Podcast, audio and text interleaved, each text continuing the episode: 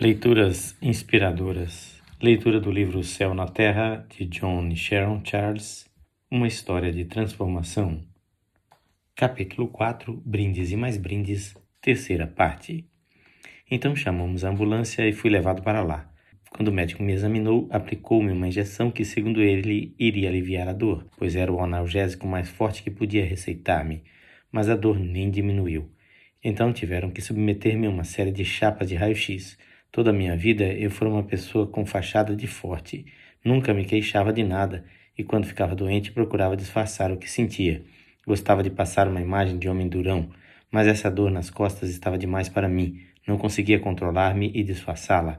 Bastava que alguém tocasse em minhas costas de leve e eu começava a berrar. Via-me como um maricas, mas não podia fazer nada. Dois dias após a crise, na quarta-feira, ao meio-dia, o médico finalmente me deu o diagnóstico. Explicou que a lesão que eu sofrera fora muito grave, talvez irremediável. Deveria fazer tração com pesos bem pesados durante algumas semanas e depois ficar por um mês e meio engessado do pescoço até os joelhos. E em seguida me deu a notícia que foi a pior de todas. Não garantia que esse tratamento fosse resolver o problema. Era possível que nunca mais eu ficasse de pé, pois as minhas costas não suportariam. Assim que o médico saiu, tive uma conversa séria com Deus do fundo do coração. Pai, tu tens sido tão bom para mim. Creio que estás me curando. Ajuda-me a ter paciência e esperar a hora certa. Mais ou menos às quatro horas da tarde daquele mesmo dia, dois homens vieram visitar-me, chegando com uma diferença de 30 segundos um do outro. Um deles era Lester Ebersol, que nos ajudara tanto no início dessa nova vida. O outro era Martin Lenz, que também era um grande amigo nosso.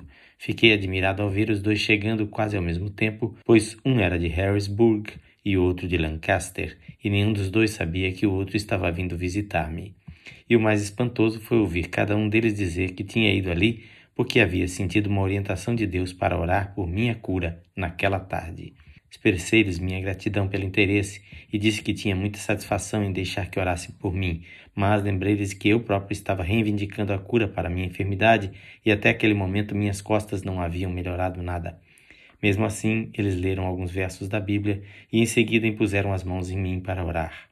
Beth sugeriu que fechássemos a porta, temendo que fossem orar em voz alta, acaloradamente, e que isso pudesse perturbar os outros doentes. Mas Lester lhe disse que não era necessário. Eles apenas oraram ao Senhor pedindo-lhe que me curasse e depois agradeceram. Não foi nenhuma oração espetacular. Depois disso, eles conversaram um pouco conosco e se foram.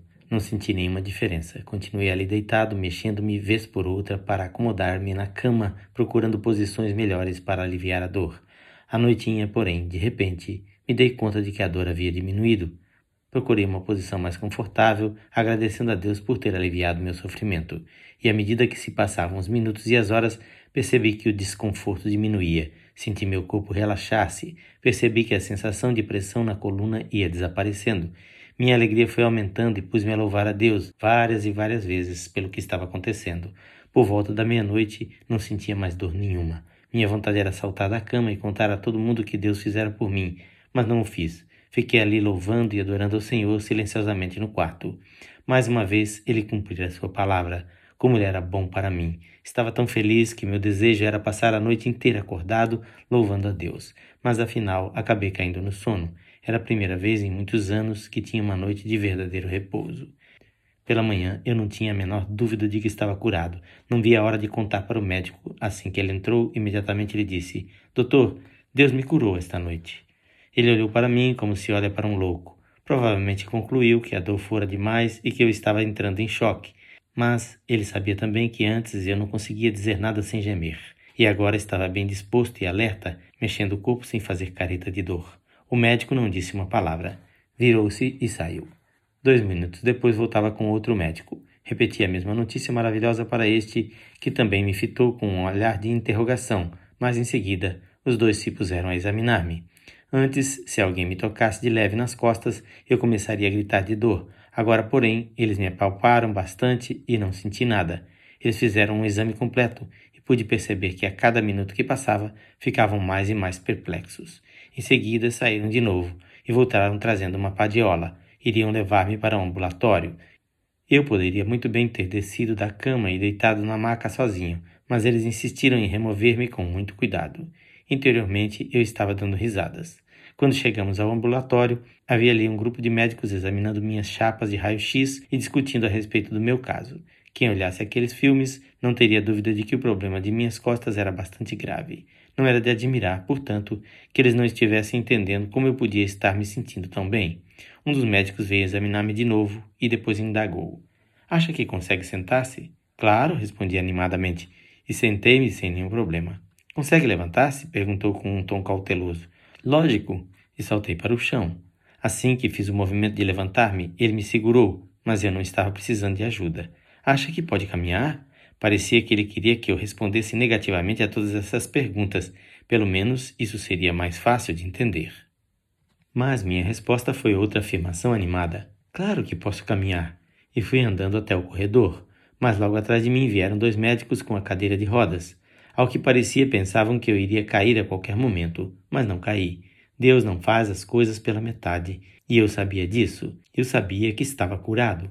Glória a Deus e aqueles médicos não me disseram mais nada. Estavam sem fala. Então dirigi-me ao elevador e segui para o meu quarto. Os dois médicos continuaram atrás de mim. A subida de elevador pareceu durar uma eternidade. Ninguém disse uma palavra. Fiquei sorrindo e louvando a Deus interiormente.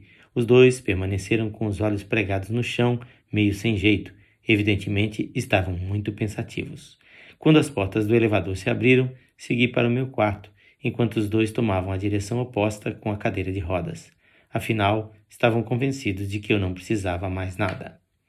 Alguns instantes depois, um deles voltou. Eu estava aflito para saber qual seria o relatório dele. Queria ir para casa, já que não via mais razão para me manterem ali por mais tempo. Mas, infelizmente, a notícia que ele me deu não foi positiva. Falou-me com muita solenidade que eu deveria voltar para a cama e permanecer em repouso mais 24 horas. Eles esperavam que a qualquer momento eu tivesse uma recaída. Não havia meio de convencer-lhes de que eu estava bem. Foi com muita relutância que obedeci.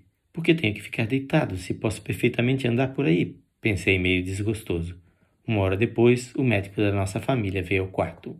Oi, doutor, disse eu jubiloso. Já soube que Deus me curou? É, estou ouvindo o hospital todo falar disso, replicou ele com um brilho divertido no olhar.